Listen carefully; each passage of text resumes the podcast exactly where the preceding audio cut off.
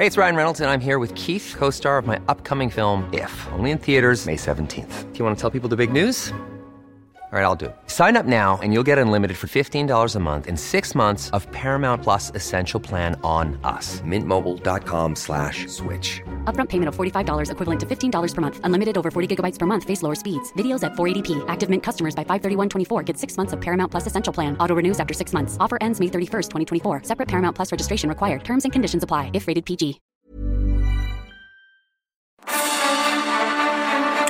Por la noche, los expertos se reúnen para debatir, polemizar, desmenuzar a la noticia y a sus protagonistas en un sitio único, diferente y sin censura. Esta es la mesa de análisis, a fuego lento, bajo la conducción de Alfredo González Castro, por El Heraldo Radio. Iniciamos.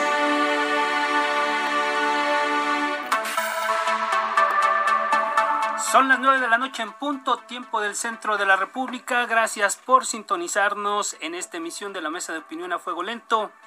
Soy Alfredo González Castro y este martes, como cada semana, estamos transmitiendo totalmente en vivo desde nuestras instalaciones acá en el sur de la Ciudad de México. Y también, como cada semana, saludamos a los amigos que nos sintonizan en prácticamente toda la República Mexicana y allá en el sur de los Estados Unidos. Como usted sabe, la mesa de opinión a fuego lento es un espacio para el análisis y la reflexión que siempre, siempre busca ir más allá de las noticias del momento. Y para eso todos los martes contamos con expertos y con los protagonistas de las noticias que nos ayudan a dilucidar los temas del momento.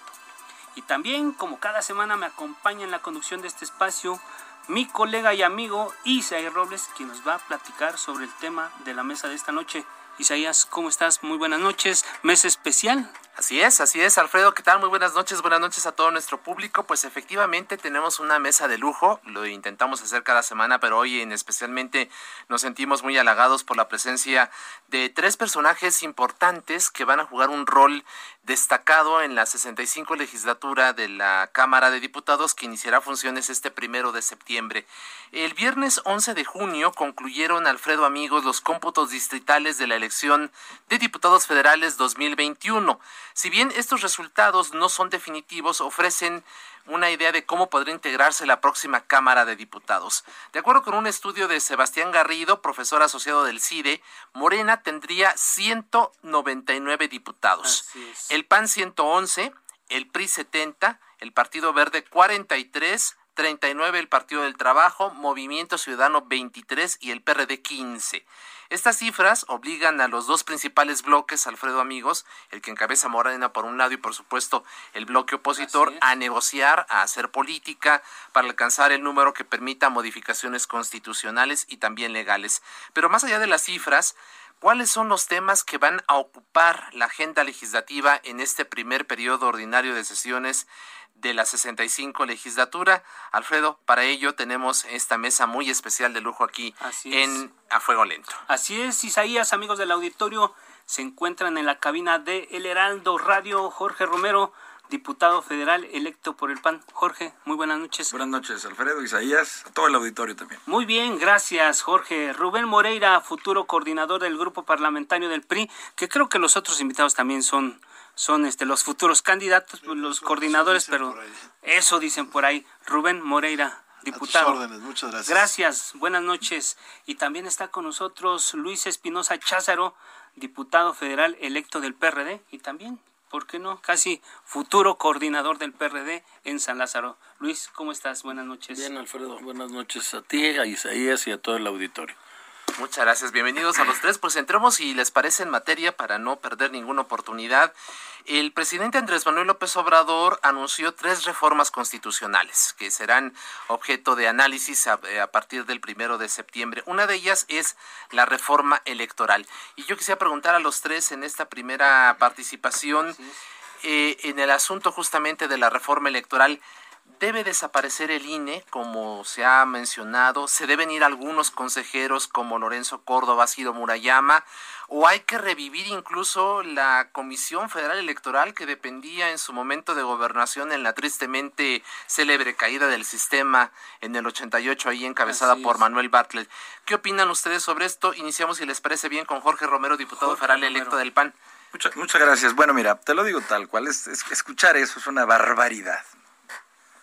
Es una barbaridad. Es, por más que diga el presidente tres veces que se quedó feliz por los resultados. Lo que no pudo fue materializar lo que tanto amenazó, es decir, que no existía un árbitro electoral, que, que iban a hacer trampa, por, por dejarlo claro. ese fue su discurso por meses, violando el 134 constitucional, siempre queriendo incidir. Siempre dijo que él sí se iba a meter, ¿no? No, pues tal cual, es, lo llegamos a decir, eso es confesión, ¿no? hablaba incluso de artilleros, decía del PRIAN, ¿no?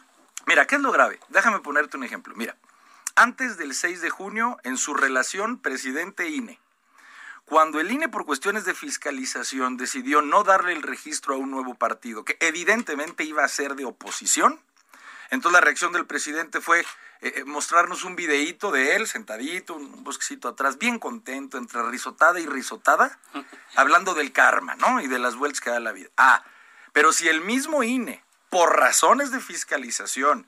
Después anula candidaturas que por cierto no fueron dos, fueron más de 20, fueron más de dos decenas. Dos de escándalo, pero hubo muchas. Si le afecta entonces a su interés político, entonces el INE es un árbitro parcial. O sea, por exactamente las mismas razones con uno sonríe y con otro considera que es un árbitro que no sirve para la democracia de este país. Eh, en una sola frase. Nosotros vamos a hacer un bloque, si me lo permiten, mis hermanos Rubén y Luis, que vamos a defender a muerte a todos los órganos constitucionales autónomos, porque independientemente de sus resultados, tienen una función, nos gusten sus resultados o no. Muy bien, Jorge. Y, y, vale la pena decir, amigos del auditorio, que también estaba invitado a esta mesa un representante de Morena, pero pues no, no tuvieron representante, por eso no están en esta mesa. No somos díscolos ni somos envidiosos, este, también los convocamos, pero no llegaron. De hecho, se, abrió opciones. E, esta mesa, hay que decirlo, Alfredo, se negoció desde hace una semana y se dio la posibilidad de compaginar las agendas de, de, los tres diputados. No están acá. Y pues bueno, también se invitó a Morena y no, no, tuvimos, no tuvimos eco esta, esta, convocatoria. Pero bueno, vamos a seguir con los que estamos acá, con los, con los que estamos acá es suficiente. Rubén qué están viendo en el PRI a partir de esta propuesta de desaparecer el INE, la reforma que, que es uno de los tres, eh, digamos, rubros que menciona el presidente de cara al arranque de la próxima legislatura? Bueno, mira, yo creo que eh, es inaceptable el desaparecer eh, el INE y eso hay que ponerlo al inicio de la, cualquier plática porque entonces podemos dialogar muchas cosas, pero hay, digamos que irreductibles. No hay una iniciativa, eh, no la hay, no sabemos qué, otras cosas se pudieran tratar. Solamente hay tres anuncios, uno de un tema de una reforma energética, otro relacionado con la Guardia Nacional y uno más que es este. El de la reforma electoral, así es. Hace muchos años alguien me decía, siempre que pasaba una elección o que había algún problema, decían, para todo mal, reforma electoral. Entonces, pareciera que vamos a ese ciclo, ¿no? Vamos a regresar. Vamos a una reforma electoral. Creo que debería en todo caso ser progresiva. mantener al INE, fortalecer al INE y construir otras cosas democráticas. Si ustedes me dicen cómo se antoja hoy la ley, pues yo la veo perfectamente y como para no moverla. Pero esperemos a esas iniciativas. ¿Qué me preocupa? Que a veces se construye toda una serie de suposiciones, una serie de conclusiones que a mi juicio son parciales. El INE es caro, pues todo depende. Al INE le dieron funciones que en otros países no tiene el órgano electoral. Por ejemplo, la cédula de identidad del mexicano. La identificación si usted sube un avión, si usted va a un banco, si usted quiere entrar aquí a este edificio, es lo que le conocemos como el INE, que es la credencial del elector. En otros países, tú votas con tu eh, cédula de identidad, pero que le corresponde a otra autoridad. Bueno, aquí decidimos que fuera el INE. Bueno, eso cuesta. Mucho. En este país decidimos que se monitoreara a los medios de, de comunicación como en ninguna otra parte del mundo. Y eso se lo dimos al INE. Y eso significa una gran inversión. Bueno, si nosotros le quitáramos todas esas cosas y más que se han ido cargando al INE, pues sería un, un organismo como en el resto del mundo con un costo, digamos, eh, promedio. Ahora hasta consultas tiene que organizar. Todo esto se ha ido, eh, eh, efectivamente, todo esto se ha ido agregando. Pero todo esto además va generando una especie de desprestigio o una especie de, carga entre la opinión pública. Desconfianza. De que es caro, pero pues en realidad no es caro. Ahora, ¿cómo fueron los resultados? Pues ya los vimos. Hay impugnaciones, para eso hay un tribunal que tiene que resolver, pero no tenemos grandes conflictos en las calles. Eh, quiero decirles que eh, en un tiempo récord escuchamos los resultados eh, electorales y eso habla de una fortaleza inmensa del instituto, porque además fue un gran número de elecciones. Tuvimos elecciones municipales, elecciones estatales, la elección federal, mm, el mayor número de candidatos. Y hay una, digamos que relativa certeza de los resultados. Por lo tanto, mi partido se mantendrá eh, atento, pero también hay que decirlo acá. Nosotros estamos en una coalición que fue no nada más a ganar posiciones, ni fue una coalición momentánea, ni fue una coalición convenenciera. Nuestros dirigentes nacionales firmaron una agenda. Va para largo la alianza. Y entonces va para adelante y aquí estamos eh, presentes. Obviamente cada uno de nosotros, nuestros partidos, tiene agendas particulares, pero hay puntos muy claros. La defensa de la Constitución. Gracias, Rubén Moreira, diputado del PRI. Vamos con Luis Espinosa Cházaro, él es diputado federal electo del PRD. Pues la misma pregunta para arrancar, este Luis. Eh, qué va a pasar con los órganos con el órgano electoral principal el árbitro de la de, las elecciones en México y las aspiraciones del señor que vive en Palacio Nacional bueno a mí me parece de verdad eh, ridículo aberrante que con el mismo árbitro que le dio un triunfo contundente y que los tres partidos que estamos aquí presentes reconocimos el mismo día de la propia elección que los resultados no favorecían ni a la coalición PAN-PRD ni al PRI en su momento, habíamos caminado. Cuando el árbitro se atreve a cuestionar el, la aplicación de la ley, entonces es un árbitro vendido. A mí me parece que desacreditar un árbitro que históricamente se construyó por las tres fuerzas políticas que estamos aquí presentes. El INE no es una concesión del tiempo del PRI o cuando el PAN fue gobierno en la República.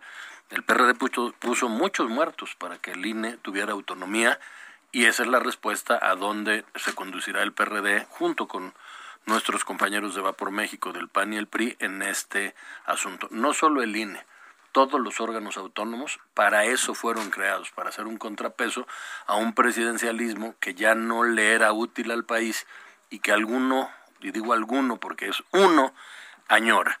Eh, quiero resaltar esta parte, la vida democrática del país, la alternancia, la alternancia en los gobiernos de los estados, los contrapesos, los órganos autónomos se construyeron entre el PAN, el PRI y el PRD.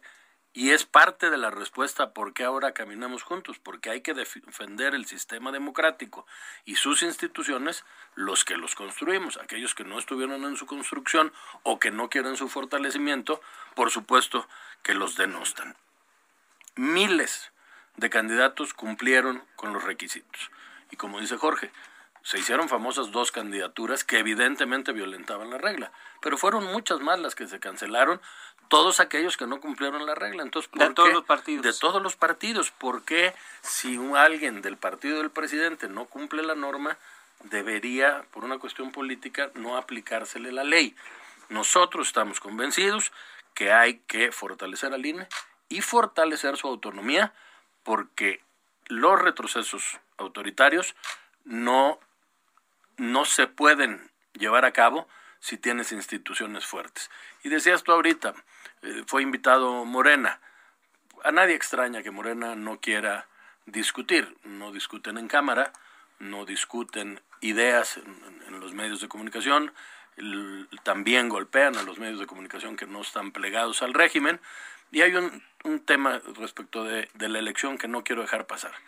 Hoy el gobernador Silvano Aureoles cumplió con una solicitud del presidente de llevar pruebas de que el crimen se había inmiscuido en ciertos estados. Todos los editorialistas, toda la gente que participó en la elección sabe que en mayor o menor medida y en algunos estados más que en otro hubo una participación en favor de un partido. Eso no se puede dejar pasar porque es gravísimo que el crimen organizado pretenda ponernos gobierno. Bueno, el, el siguiente tema tiene que estar un poco relacionado con esto que comentas. El Efectivamente, diputado. de hecho, este ya lo comentaba el diputado Moreira hace unos minutos, como este gran paquete de reformas constitucionales que prevé el presidente para la última etapa de su administración, habló también del tema de la Guardia Nacional y de incorporarla a la Secretaría de la Defensa. Les preguntamos a los tres, perdón, ¿esto significa la militarización de la vida de la seguridad pública del país? ¿Avalarán esta reforma? ¿Qué cambios darían a la iniciativa? Si eh, les parece, iniciamos ahora con el diputado Moreira. Bueno, no hay iniciativa salvo un, un anuncio. El pronunciamiento, un ¿no? pronunciamiento. Sí, Yo pondría el contexto. Estamos en un momento difícil en la seguridad, difícil en, en el país.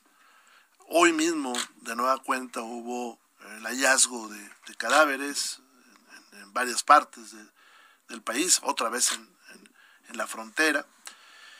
Y por otro lado, hace unos, me- hace unos meses, unos años, dos años, un año, eh, entre todos se construyó la figura de la Guardia Nacional.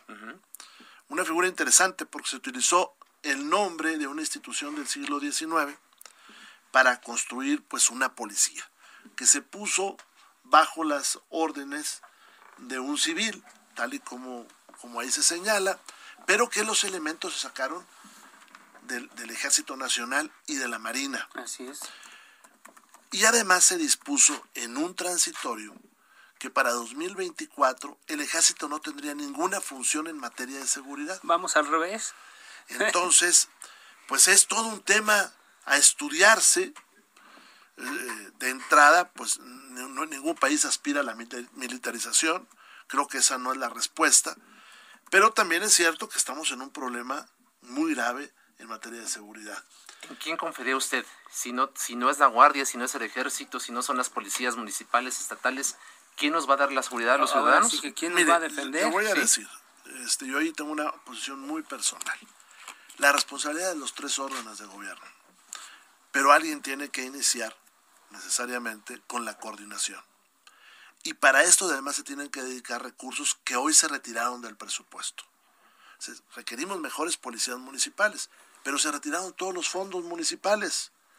Entonces los municipios tienen dificultad para sostener la nómina y para armar a los policías.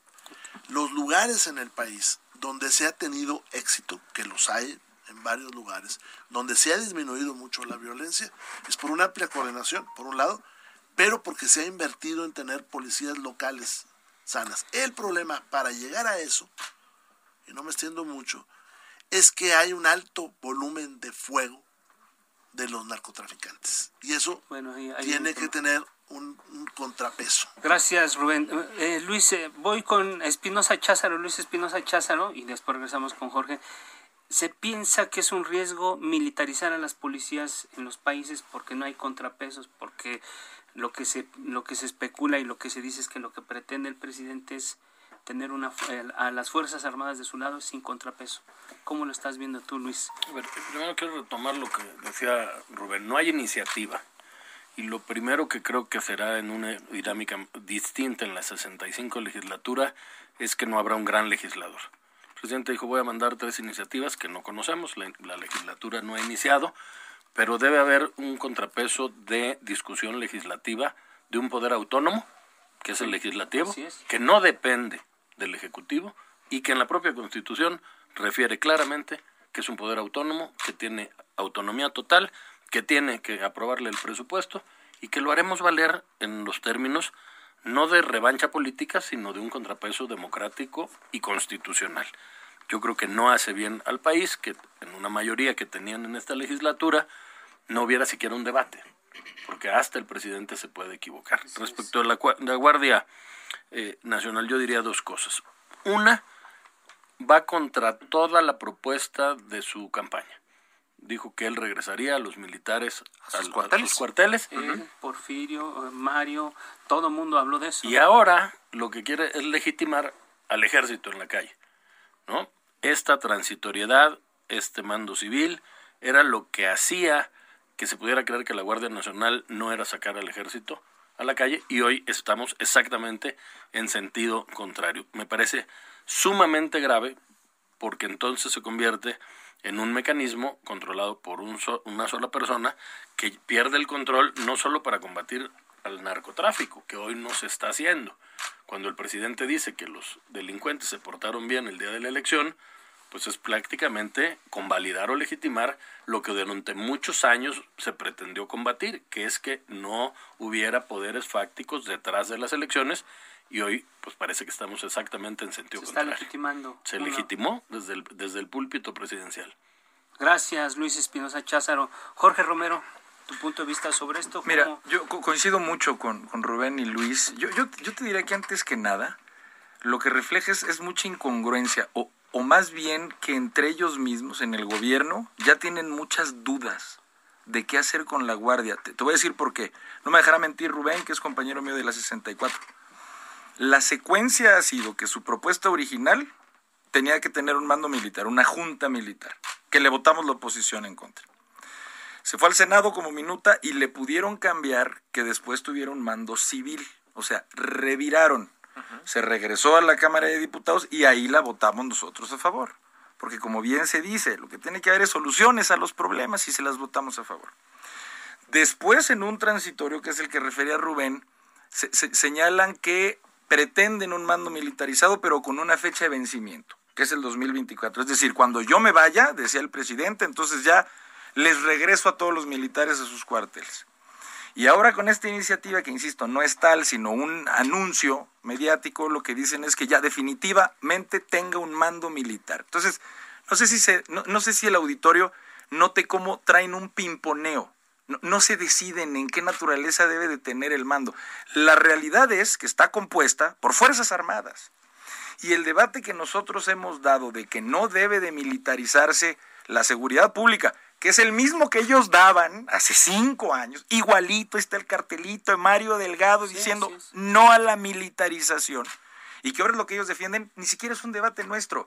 No hay organismo internacional que hable de derechos humanos que no diga que no es eh, eh, eh, no es a favor de los derechos de la ciudadanía que la seguridad pública recaiga en militares. porque La razón cuando nos preguntan, ¿pero por qué? ¿Por, por qué no es adecuado? Te la digo así. Porque las Fuerzas Armadas tienen una formación que no consiste en neutralizar a una persona, que no consiste en leerle sus derechos, que toda la capacitación militar es para repeler otra fuerza de manera letal. No, no es, no es No su no- no es esencia. Exactamente, esa es la gran diferencia de fondo. Pero yo concluiría diciendo, como dijeron ustedes y como dijo Rubén este, y Luis, pues claro que nosotros tenemos que llegar con una alternativa. No, no, no se trata de decir solamente no, No. sino pues cómo sí. Porque y para lo que más importa, que es que la gente pueda salir al parque con su perro, que sus hijos adolescentes puedan ir a una fiesta, que estén tranquilos. E- Eso es lo que tiene que ser sí o sí. ¿Y cómo ven? ¿Cómo sí? Pues mira, nosotros creemos, yo sí creo sinceramente que debe de haber un mando civil, sin duda, por las razones que acabamos de decir. Y sinceramente también creo que si existen tres órdenes de gobierno es para que las tres funcionen. Yo creo que debe de regresarse un esquema, como se dijo, de mando mixto en donde se ha- haga una división de funciones y, y- y se empiece a funcionar mejor. Hasta a este presidente le convendría compartir la responsabilidad de la seguridad. Y es nuestro compromiso encontrar el cómo sí. Estamos con un minuto a punto del corte. PRD igual está como en el mismo esquema. eh, Nosotros Luis. estamos en contra totalmente de la militarización. Yo iría más en el sentido de lo que dijo Rubén. Hay que revisar en presupuesto 2022 que regresen recursos como Fortasec, que de alguna manera daba recursos. Claro, no en todos los municipios funcionó, pero hay que revisar los esquemas para que las reglas de operación funcionen, pero no puedes poner, como se dice coloquialmente, todos los huevos de la seguridad en una sola en un, en un solo organismo. Y es un organismo que aparte hoy no solo tiene las funciones de la guardia, están de albañiles, están de ingenieros, están haciendo labores que van contra el, espíritu de agentes aduaneros. De agentes aduaneros, de encargados de los puertos, que va exactamente en sentido contrario del espíritu de las Fuerzas Armadas para la que fueron. Gracias, gracias Luis, eh, Luis Espinosa Cházaro, diputado federal electo del PRD. Vamos a hacer una pausa, eh, eh, invitados, eh, vamos a hacer una pausa, regresamos y seguimos conversando sobre otros temas muy importantes porque viene el asunto de la reforma energética que también es súper importante y creo que ya traen agenda en ese, en ese tema. Y hablar también del presupuesto 2022 y de muchos otros temas. Hacemos una pequeña pausa, volvemos, estamos a fuego lento en el Heraldo Radio.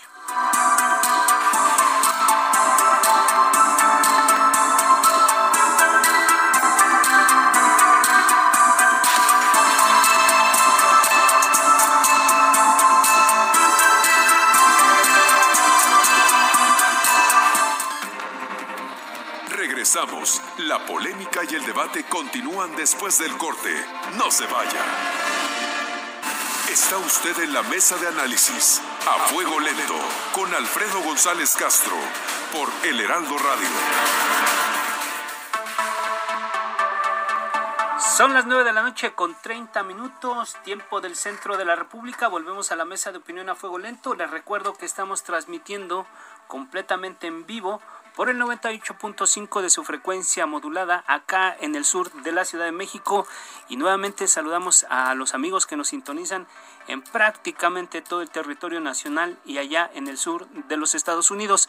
Isaías, estamos de regreso, una mesa muy interesante y había temas también aquí en el corte que, que se estaban poniendo sabrosones, sobre todo porque quedamos eh, con el tema de la Guardia Nacional y cómo está el tema de la inseguridad en el país, pero ¿por qué no presentan nuevamente a nuestros Sí, vamos a reiterar el saludo a nuestros invitados de lujo esta noche, Jorge Romero, diputado federal electo del PAN, Rubén Moreira, futuro coordinador del grupo parlamentario del PRI y Luis Espinosa Cházaro, diputado federal electo del PRD. Muchas gracias de nueva cuenta a los tres por estar aquí con nosotros. Y antes de irnos a corte, hablaba precisamente Alfredo de otro tema importante que es otra de las iniciativas que anunció el presidente en materia de reforma a la Carta Magna que tiene que ver con el tema eléctrico y, el fortalecimiento de la CFE.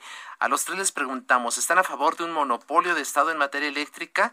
¿Y creen ustedes que con esta reforma que pretende el eh, presidente, que si bien como ustedes lo han comentado, no existe todavía el documento, no está la iniciativa, ya se ha anunciado por dónde podrá ir, él, él asegura que con esto la gente va a pagar menos por la luz que lo que pagan, por ejemplo, las grandes corporaciones. Iniciamos con Luis Espinosa Cházaro, diputado del PRD. ¿Qué opina sobre el tema de CFE? Bueno, yo lo que creo es que la gente requiere de que haya competencia. En el tiempo el Pacto por México se abrió el tema energético para que a mayor competencia, menores tarifas. Lo que sostiene el presidente es completamente falso. Si tú dejas un monopolio del Estado, lo único que harás es incrementar. Pero aparte propone una reforma regresiva completamente en materia de medio ambiente mientras los países de avanzada están por las energías limpias y renovables, aquí nos proponen que regresemos prácticamente al carbón, al carbón ¿no? prácticamente al carbón. Yo me esperaría ¿no? a conocerla de fondo, porque tampoco, y aquí lo quiero decir con mucha responsabilidad, podemos estarnos enganchando en los temas que quizá ni siquiera son una realidad para el presidente, sino que mande buscapiés para ver qué está pensando la oposición. Yo diría, nombre título solamente del, del, PRD, pero creo que podemos compartirlo con Jorge y con Rubén, pues que habrá que conocer las reformas. No podemos discutir una reforma que no conocemos, porque claro. quizá ni llegue y entonces estaremos distraídos. A mí me parece mucho más interesante, por ejemplo, que hablemos del presupuesto 2022 y la diferencia que debe oh, tener con los que en esta legislatura se presentan. Ahorita regresamos con ese tema, aunque eh, nosotros cuando estamos definiendo los temas sí pensamos no solamente para darle juego al presidente, sino que en realidad son temas también de los que habla la gente. ¿Por qué? Porque en la campaña el presidente ofreció bajar las tarifas y no hemos visto eso reflejado en los bolsillos de los mexicanos con todo y pandemia y con todo esto. Entonces yo creo que independientemente, como dices Luis, de que, de que sea una realidad o no, uh -huh. es un tema que creo que le interesa a la gente y yo creo que ustedes que, que van a llegar a San Lázaro ya tienen alguna propuesta en, en ese sentido. Jorge, por ejemplo, ustedes, ¿cómo están viendo este asunto de la reforma eh, energética y particularmente el tema de la electricidad? Mira, primero te diría, que, como ya se dijo, no, no se conoce un texto, es más bien como pues la intención. Pero si, si es parecido a lo que hemos visto últimamente de la reforma de la ley de la industria eléctrica o de hidrocarburos, pues como ya se dijo, es, es, es, es lamentable que se vea todo el planeta yendo en un sentido Y, y, México y- y ver con tristeza como nosotros somos los que vamos para atrás. Y además de verdad con tristeza, porque esto más allá de políticas públicas, que si ciclos compartidos, que si rondas de compra, que, que fue en lo que consistió la reforma a la industria eléctrica, pues esto a lo que afecta antes que nada es a los pulmones de la gente. O sea, es, es, es increíble que por precisamente querer, soñando en lo que alguna vez fue Pemex y CFE, que claro que es importante, una soberanía energética, Pero hace cuántos pero años. entendiendo, actualizando la realidad de este país, pensar que regresar a esa soberanía es mediante quemar combustóleo, Ya no. Porque cree que hacen competencia desleal las energías eólicas o solares. A ver, entonces reforma lo que le tengas que reformar a las energías limpias. Muévele lo que tú creas que son, como ellos dicen, faro de saloley, contratos entre particulares, pero no desplaces lo que es el futuro medioambiental y que además son las más baratas por, por el discurso poético y falso demagógico de, de regresar a una, sober- una, una soberanía energética. Nosotros, me parece, estamos de acuerdo en que si en algo vamos a empujar, es en que precisamente sí se pueda tener una soberanía, pero sin romper lo que dice la Constitución en el artículo 25, de que nuestro desarrollo económico tiene que ser con base en que participe la propiedad privada, la iniciativa privada, y con reglas de competencia, no de monopolios. Nosotros tenemos que sentarnos a armar esa agenda, pero es va, va, si me permiten decirlo, Luis y Rubén, en absolutamente ese sentido. Diputado Rubén Moreira, el tema eléctrico, CFE, monopolio del Estado. Ahora, la reforma que se anuncia solamente sería para la CFE o también estamos hablando de Pemex. Eso es que la verdad es La que no- reforma energética es la- más grande. La verdad es que no sabemos. ¿Por qué lo digo? Porque se está construyendo la refinería en Tabasco y a lo mejor también se trata de tocar ese otro tema. Yo creo que hay que ya esperar. acabamos de comprar una también. Yo creo que hay que esperar. estrenando. Sí, que, que además esa, esa fue una idea de hace muchos años, porque el costo de las refinerías en el mundo, eh, sobre todo en Estados Unidos, es mucho más bajo que construirlas, ¿no? Y además es mucho más rápido. Vamos a esperar la iniciativa, pero yo- ya se puso aquí sobre la mesa algo. El mundo va hacia las energías limpias y no por eh, una moda. Hay compromisos firmados por las naciones, Ajá. los compromisos de París, eh, los acuerdos bilaterales que luego se tienen y ponen un componente de energía. Una condición. eh, de- Hay limpia, condicionantes, ¿no? Por un lado. Por el otro lado necesitamos energía, porque la soberanía energética es, es como la alimentaria, pues digamos que es un deseo de todas las naciones, pero la soberanía económica es la que permite que aún no produciendo tú algún bien, lo puedas adquirir. Claro. Entonces, el problema de no tener energía es que tú no puedes poner una fábrica. Muchas regiones del país, lo primero que te dice un, in- un inversionista te dice, ¿y con cuánta energía tienes? Ah, no, no tengo No, este, no hay manera. electricidad. Que eso se mide y es público. Ah, pues no me establezco. ¿Qué creo también importante? En la última reforma se trataba de que el usuario, CFE, vaya, comprara la, la energía más barata y todos los días iba revisando. Entonces, si un día tenías energía barata del carbón, pues se compraba del carbón. Si un día era eólica, eólica. Si un día, en fin, esta especie de subasta interna que se Así tenía. es. Eso garantizaba bajar los, los precios. Pero eso también significa que tenemos que seguir creciendo en parques solares, en parques Fomentando eólicos. esta y por otro lado, el uso de las energías fósiles se va a acabar. Y en el norte dejamos sin explotar lo que se llama gas shell. Eso lo explotaron nuestros vecinos y les fue bastante bien en su autonomía Mm. este, energética. Creo que todo eso se debe poner sobre la mesa con dos objetivos muy claros. La- tiene que haber energía barata para que el país crezca. Y segundo, tenemos que ir hacia un futuro donde haya energía limpia y solucionar las economías locales que produjeron energía fósil y que dependen de eso. Claro. El diputado Luis Espinosa ya ponía sobre la mesa el tema del presupuesto 2022, que tiene que ser uno de los eh, eh, temas a discusión a partir del 8 de septiembre, cuando Hacienda entregue el proyecto de, presupuesto. Eh, preguntarles a los tres, ¿qué enfoque va a tener el presupuesto del próximo año? ¿Cuáles las prioridades del gasto para cada uno de sus grupos parlamentarios? Y sobre todo también, ¿qué va a pasar con los recursos que hoy se destinan a las grandes obras de la 4T? ¿No? Hablamos de Santa Lucía, del Tren Maya, de la refinería Dos Bocas, en fin, eh, pues Vamos a darle la palabra, si le parece, al diputado Luis Espinosa, quien fue el que puso el tema en la mesa. Diputado Espinosa. Bueno, antes de, contestar a, la pregunta que justamente ya poníamos a, discusión, eh, quiero retomar algo de lo que hemos puesto aquí. La nostalgia del presidente por regresar a un presidencialismo y a un estatismo de los años 70 resulta completamente fuera de lugar, porque el país hoy no es el México de los 70. Esa es una sencilla razón. Voltear hacia atrás esperando encontrar en el pasado el futuro me parece verdaderamente riesgoso. El pasado ya fue. Y si fue bueno y si tuvimos energía y petróleo a buenos precios, eso sucedió en un contexto internacional distinto. No quería dejar de, de mencionarlo. Presupuesto 2022. Tiene que modificarse de fondo en la Cámara de Diputados la discusión del presupuesto de ingresos y egresos el próximo año. Por eso votó la gente, por Va por México y por nuestra coalición, porque entienden que la idea de un solo hombre no funciona necesariamente o ya no, funcionó durante estos tres años.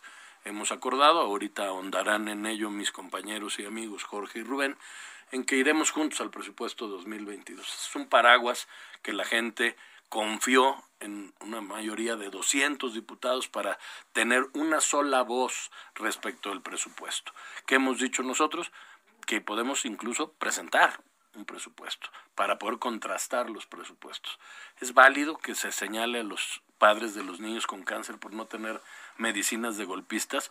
Desde el punto de vista de Va por México, no porque lo que te representa en el presupuesto ni siquiera es significativo, ¿no? El tema de las estancias infantiles que a tantas madres trabajadoras afecta, tampoco modifica de manera estructural el presupuesto y han sido caprichos del presidente, es decir, es que en una guardería había corrupción. Bueno, cerremos esa guardería, no cierres todas las guarderías del país. Entonces, en, en concreto y conclusión diría dos cosas. Iremos juntos e iremos con nuestra propia propuesta a contrastar con el gobierno de la República. Pues lo que es un hecho, eh, Luis, amigos del auditorio, es que la, la, repartición de, de dádivas tampoco le ha resultado al gobierno.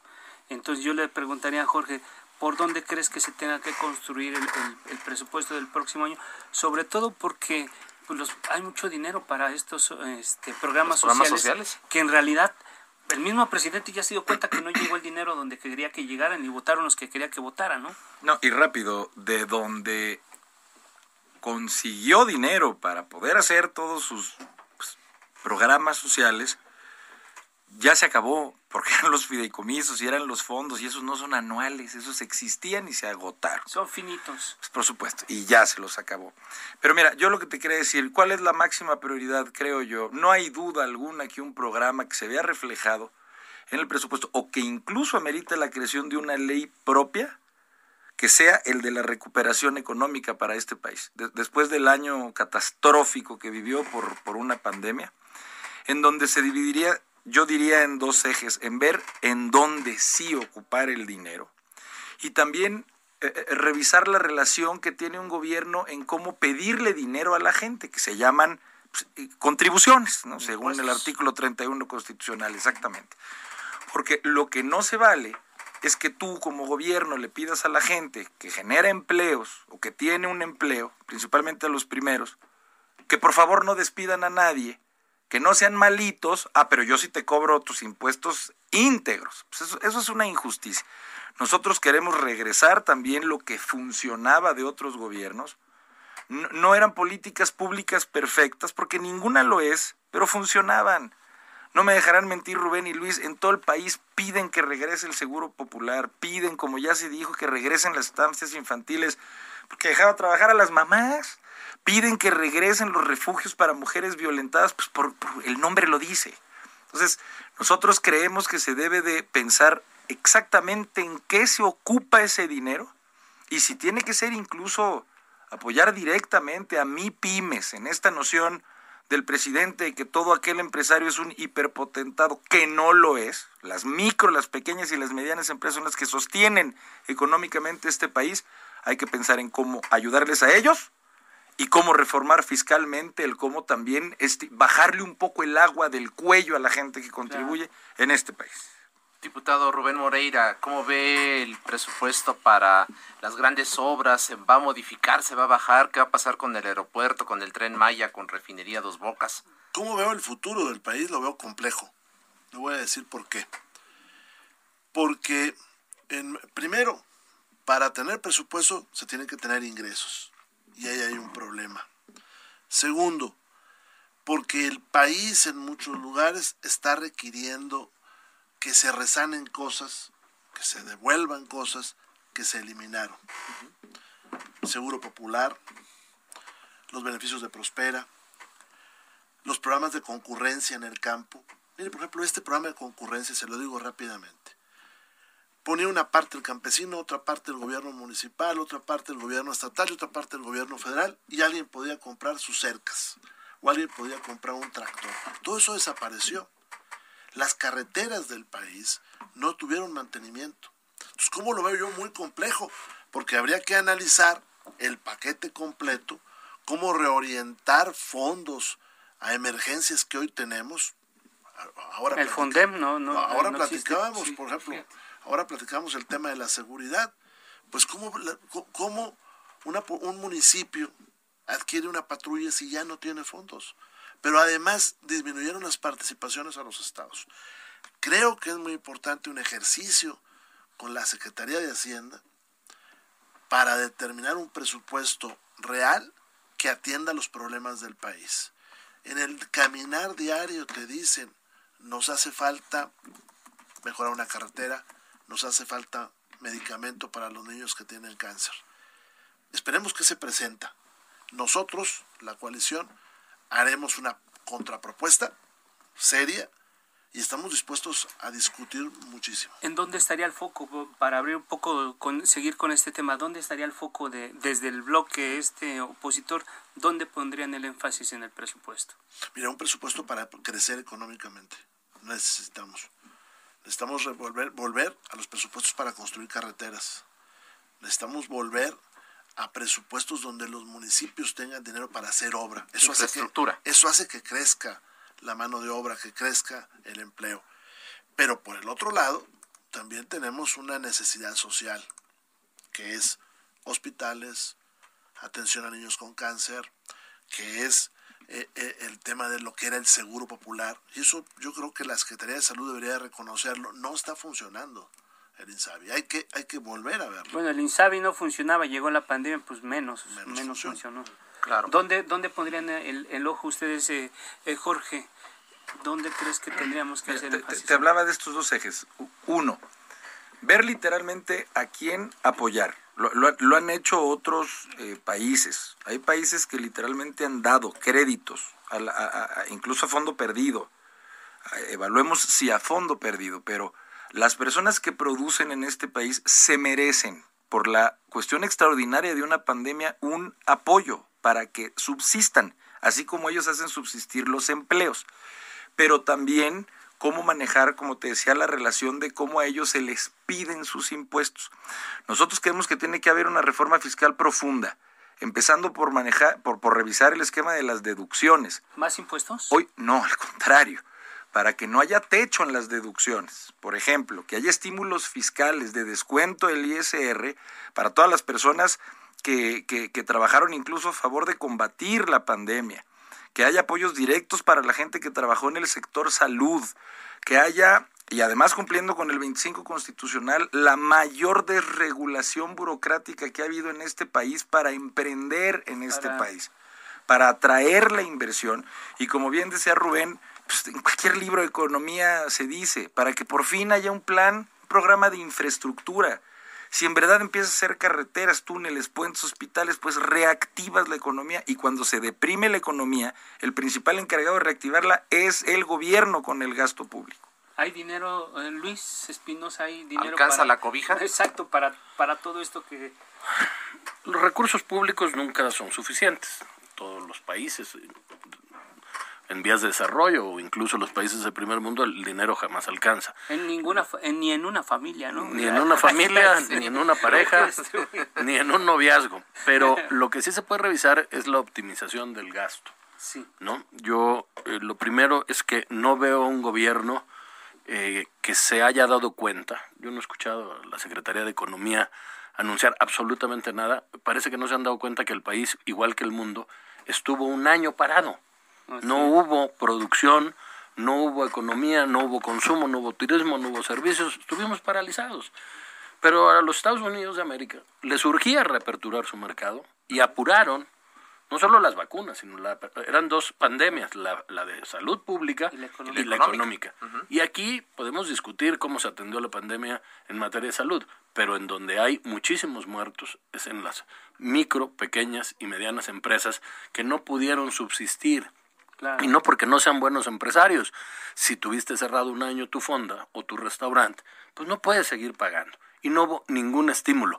Estamos a tiempo de salvar las que quedan. Bueno, ahora sabemos por qué no hubo estímulos, porque son aspiracionistas y eh, son... que me parece una falta completa de respeto pues, a, la clase media, que es la que sostiene los impuestos de esos que quieren echar mano para poder continuar. Claro, estamos eh, entrando ya en la parte final de este espacio que es muy interesante y yo quisiera preguntarles, ustedes van a acompañar la última parte del gobierno de Andrés Manuel López Obrador, este gobierno de la autodenominada 4T.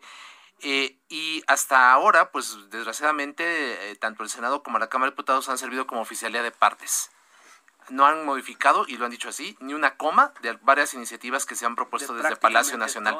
¿Cómo va a ser ustedes? Estamos hablando, ya lo han anticipado, de vamos a tener incluso un presupuesto alterno de nosotros que vamos a defender ¿Habrán encontronazos? ¿Cómo va a ser la relación entre los poderes ejecutivo y legislativo a partir del primero de septiembre? ¿Cómo ven ustedes también el fin de sexenio? Y evidentemente, pues tenemos que hablar de la sucesión presidencial. Estamos ya a unos una minutos. Idea, una frase. Una idea general. Eh, si les parece, eh, iniciamos con el diputado Rubén Moreira. Mira, nosotros tenemos la costumbre de ser responsables. O sea, son partidos históricos los nuestros. La buena o mala costumbre de ser responsables. Entonces, si alguien dijera, ustedes van a incendiar, pues no, no, no, no. Vamos a defender las causas que nos llevaron a tener estos triunfos. Vamos a defender las instituciones, porque han costado mucho a este país. Tendremos una relación siempre respetuosa, pero eso no quiere decir que cedamos eh, ante propuestas que nos parezcan eh, que, no abonan a un país.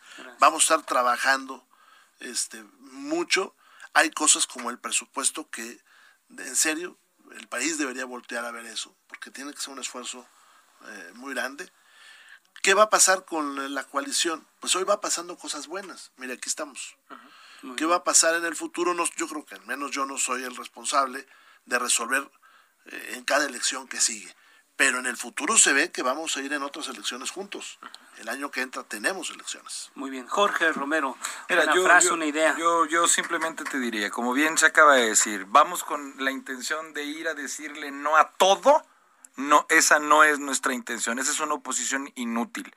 Vamos a lo que critiquemos, tener una propuesta alterna pero por supuesto que vamos a hacer un bloque de contención a las barbaridades que parecieran infinitas en este gobierno y que, ah, y que el artículo 49 constitucional que habla de que en este país hay una división de poderes, lo pensamos defender a muerte. Acá país para Luis Espinosa Cházaro. Bueno, pues una idea, la gente votó por la coalición Va por México porque quiere oír una voz distinta. Vamos a ser contundentes en elevar la voz de quien estos tres años no tuvieron voz siempre con responsabilidad, siempre con seriedad, pero también siempre con contundencia. Antes de irnos ya a, cerrar este espacio, quisiera ver si en el 24 los vamos a ver juntos en la candidatura a la presidencia de la República. ¿Qué están viendo? A ver qué la Se voltean a ver. yo, lo contesto, yo lo contesto, yo lo contesto. Mira, no podemos ser terminantes porque falta tiempo y porque además nosotros no somos los consejos políticos de cada mm, partido. Pero la ruta se ve, ¿no? O sea, salimos bien en esta eh, elección y seguramente el año que entra iremos. Y eso pues, seguramente le preocupa a nuestros opositores. Diputado Romero. Lo que, lo que funciona debe de subsistir. Eh, por lo general lo que funciona subsiste solito. Okay. Así te lo diría. Diputado Espinosa. Pues sí, eh, como dice Rubén, si funciona en el 21 o en el 22, en el 23, la respuesta es lógica. Ok. Mencionan un nombre, un nombre. ¿Ven, ¿Ven alguna figura hoy en este momento que pudiese encabezar los esfuerzos de todos? No, pues si la empezamos a mencionar, empezamos a acabar la coalición. Vamos a esperar. al momento, llegamos, llegamos al final de este espacio. Luis Espinosa Cházaro, diputado federal electo del PRD, futuro coordinador. Jorge Romero, diputado federal electo del PAN, gracias, futuro coordinador. Claro, ya lo, no, lo dijo un pajarito. Y Rubén Moreira ya es eh, designado coordinador del próximo grupo parlamentario del PRI. Les agradezco infinitamente el tiempo que se tomaron para asistir a esta mesa. Muchas gracias, muy buenas noches. Nos dejamos abierta la comunicación para vernos en, próximas eh, conversaciones porque yo creo que va a haber muchos temas de los que vamos a seguir conversando. Gracias, gracias a quienes hacen posible este espacio. Eh, Orlando Oliveros en la producción, Emanuel Bárcenas en los controles técnicos, Gustavo Martínez en la ingeniería. Muy buenas noches. Mañana recuerde la mesa de opinión con la silla rota, 9 de la noche aquí en el Heraldo Radio. Muchas gracias, cuídese mucho, descanse y porque si sirve, yo me lo pongo si use el cubrebocas. por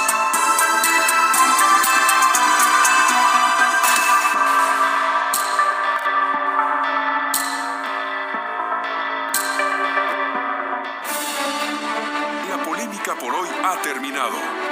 Le esperamos el próximo martes para que junto con los expertos analicemos la noticia y a sus protagonistas en la mesa de análisis a fuego lento, lento por El Heraldo Radio, con la H que sí suena.